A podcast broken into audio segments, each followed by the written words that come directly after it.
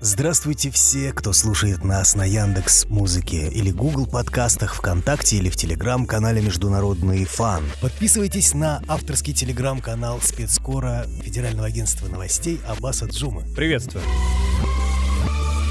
Турции финишировал первый тур президентских выборов. Да, посчастливилось мне побывать в Стамбуле в эти дни. Надо сказать, что с момента попытки переворота в Турции включая саму попытку переворота, я дежурю в этой стране постоянно и освещаю все подобного рода события. И переворот освещал, и что было после, и затем конституционная реформа, выборы, которые последовали за этой реформой, президентские 18 года, и, наконец, нынешние выборы, то есть мне есть с чем сравнить. И первая мысль, которая приходит в голову, это то, что нынешние выборы держали интригу так же, как и предыдущие. То есть до последнего невозможно было с точностью сказать, кто выиграет. Даже вот дежуря у избирательных участков, опрашивая выходящих из них турок на предмет того, с кем вы, за кого вы, не удавалось нарисовать однозначную картину. То есть одни были за Эрдогана, вторые за его главного оппонента, глава Республиканской народной партии, кемалистов Кемаль Кылыч Даруглу. Но не получилось ни у того, ни у другого набрать больше 50% голосов. Несмотря на множество западных соцопросов, в которых выигрывал Кылыч Даруглу, все-таки Кемаль Кылыч Даруглу не победил с небольшим отрывом. Ну, вот как это предсказывали. Но и Эрдоган не смог. Таким образом, второй тур, и это было также предсказуемо, как э, и то, что Эрдоган наберет большинство в парламенте, потому что парламентские выборы шли параллельно. Практически все уверены, что господин Эрдоган победит, тем более, что господин Оган, экс-участник выборов, который по итогам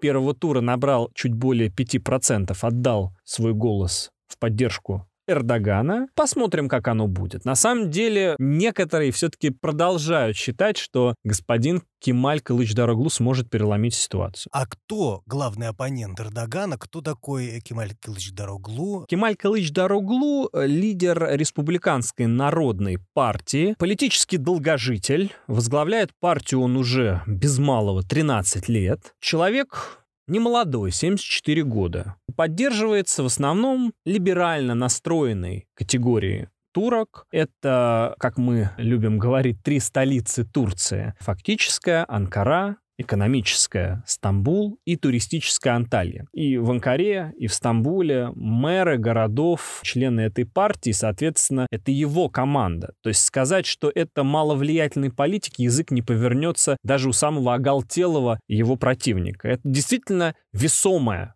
политическая фигура. Это человек, который возглавляет не просто сейчас оппозиционную партию, но целую оппозиционную коалицию, состоящую из шести партий. И в этом ключевое отличие нынешних выборов от предыдущих 2018 года. Я напомню, что предыдущие выборы проходили через два года после попытки вооруженного переворота в Турции. И за два года Эрдоган в буквальном смысле зачистил всю оппозиционную поляну. На выборы 2018 года оппозиция выходила максимально разрозненной. Каждый представлял свои интересы поодиночке. Нынешние выборы — это консолидированная позиция оппозиционно настроенных партий. Они выдвинули Кемаля Кылыч-Дароглу как компромиссную фигуру, он оливит по вероисповеданию, то есть он не классический мусульманин, суннит, что делает его, в том числе и для курдов, достаточно удобной фигурой. Даже курды в качестве тактического шага политического своего решили поддержать Кемали Калыч Дороглу. И мы получили беспрецедентный кейс, когда оппозиционная коалиция приходит к компромиссу, и от ее лица выступает один достаточно серьезный такой мастодонт. Как отнестись к сюрпризу после окончания первого тура и выбыванию одного из кандидатов на пост президента? Действительно, практически до последнего сохранялась интрига, кому отойдут те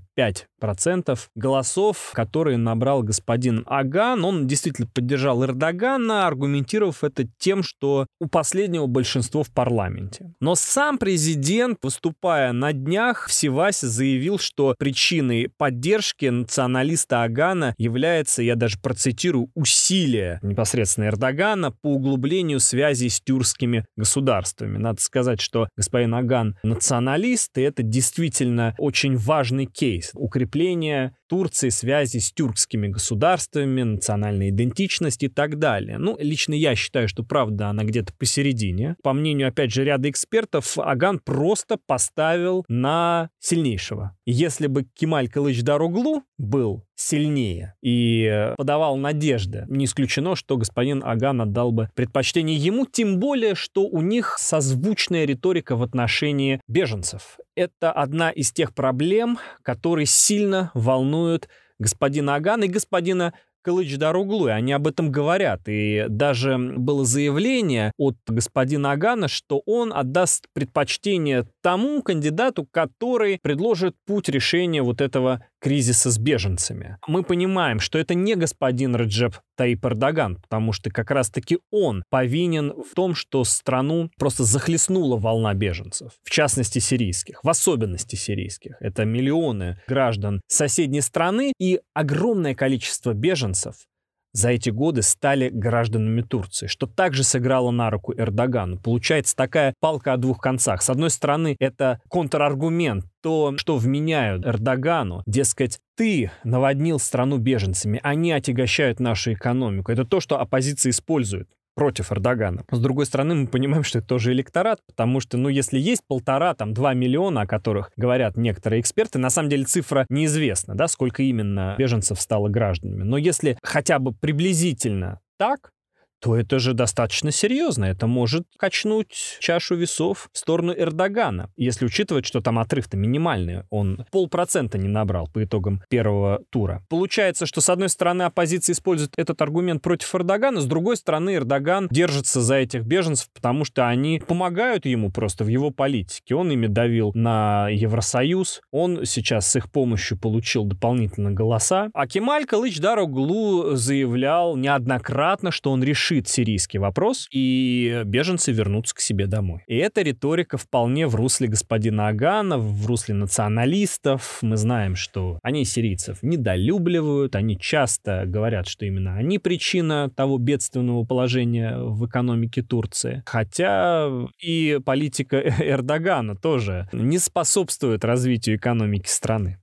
Но это отдельная история. Какое видение международной политики у оппонента Эрдогана, в том числе и в сирийском вопросе? Я был на форуме в Стамбуле. Форум был организован партией Кылыч Даруглу и посвящен был Сирии, как некая альтернативная площадка. Так вот, мне в тот раз показалось, что Кемаль Кылыч Даруглу намеренно слил это мероприятие, пригласив туда журналистку, работавшую с курдами. То есть получается, что прошло достаточно толковое мероприятие, где было сделано очень много здравомыслящих заявлений. Надо, дескать, с Сирией мириться, надо возвращать туда мирную жизнь и так далее. Но далее приглашается, по-моему, американка, которая там с курдами. Тут же на это реагирует власть, правительственные СМИ, пресса, начинает об этом писать. Все, мероприятие коту под хвост. Я не верю, что те, кто составлял список гостей и спикеров, это ж не просто она пришла посмотреть на мероприятие, она была приглашена в качестве спикера. Я не верю, что организаторы не знали, кто она такая, и чем знаменита. От нее ожидали этой провокации? Я думаю, да. Она сама по себе провокация. И на следующий день, как и ожидалось, газеты вышли исключительно вот с этой новостью, что вот партия оппозиционная Кемали Калыч Дороглу приглашает пособников террористов. Я не знаю наверняка, у меня нет доказательств что это намеренная провокация, но создалось стойкое впечатление, что да, действительно, ее пригласили специально, чтобы слить мероприятие, потому что у оппозиционной партии, у партии господина Кылыч Дороглу, по-видимому, нет реального намерения что-то менять в сирийском вопросе или что-то предлагать конструктивное, хотя на словах часто все звучит очень даже неплохо, доказательством чему служит вот тот самый форум, на котором я присутствовал, который я освещал. Значит ли, что Эрдогану придется соответствовать риторике поддержавшего его кандидата и поддерживать в том числе и сепаратистские настроения тюркоязычных народов на территории Российской Федерации? Эрдоган этим действительно занимается. Именно поэтому я не могу назвать его другом России, союзником России. Да, наверное, он удобен нам сегодня. Опять же, все познается в сравнении. Если сравнивать господина Эрдогана с господином Кылыч Дороглу, то от последнего мы как минимум не знаем, чего ожидать. Как максимум мы понимаем, что он ориентированный на Запад, на Соединенные Штаты Америки политик, крайне не самостоятельный крайне уязвимый, без внятной политики, без внятной программы. Подозревая, что он не знает, что делать с экономикой и рассчитывает на так называемые горячие деньги, на дешевые кредиты. Опять же, откуда? Оттуда. Соответственно, кто платит, тот и заказывает музыку. И в этом контексте нам выгоднее, чтобы был Эрдоган со всем его набором плохих качеств, плохих с нашей точки зрения, да, с тем, что он действительно часто поддерживает все эти сепаратистские настроения. Будь то Татарстан с Иваном Грозным или крымские татары. Что делать? Мы должны работать внутри нашей страны и на корню пресекать любые подобного рода попытки, понимая, что турки будут на это давить. Они будут нам мешать, и не только в нашей стране. Мы должны исходить из того, что Эрдоган в любом случае будет нам мешать. Он будет помехой не только с точки зрения раскачивания лодки внутри нашей страны, но и в целом. Мы же и в Сирии не друзья и не союзники. Вот этот вот треугольник Россия, Иран, Турция, он скорее вынужденный. Это вынужденное приглашение Турции к столу, потому что, ну, турки взяли и просто запустили свои щупальца. И вот сейчас они говорят о процессе налаживания отношений между Дамаском и Анкарой. Ну, мы должны понимать, что это достаточно сложная задача, потому что столько зла, сколько сделала Турция в Сирии, мало какое государство совершило, ну вот, пожалуй, только Штаты, наверное. И с этой точки зрения в Сирии мы всегда находились в контрах с Турцией. И не надо обольщаться тем, что мы там вели диалог в Сочи или вот этот астанинский формат. Нет, это, повторяю, вынужденный диалог со страной, которая пришла, вторглась, спонсировала террор очень длительное время и до сих пор продолжает. И зона деэскалации, где гарантом демилитаризации является Турция, до сих пор милитаризирована. Тот самый идлибский гнойник, да, нерешенная проблема.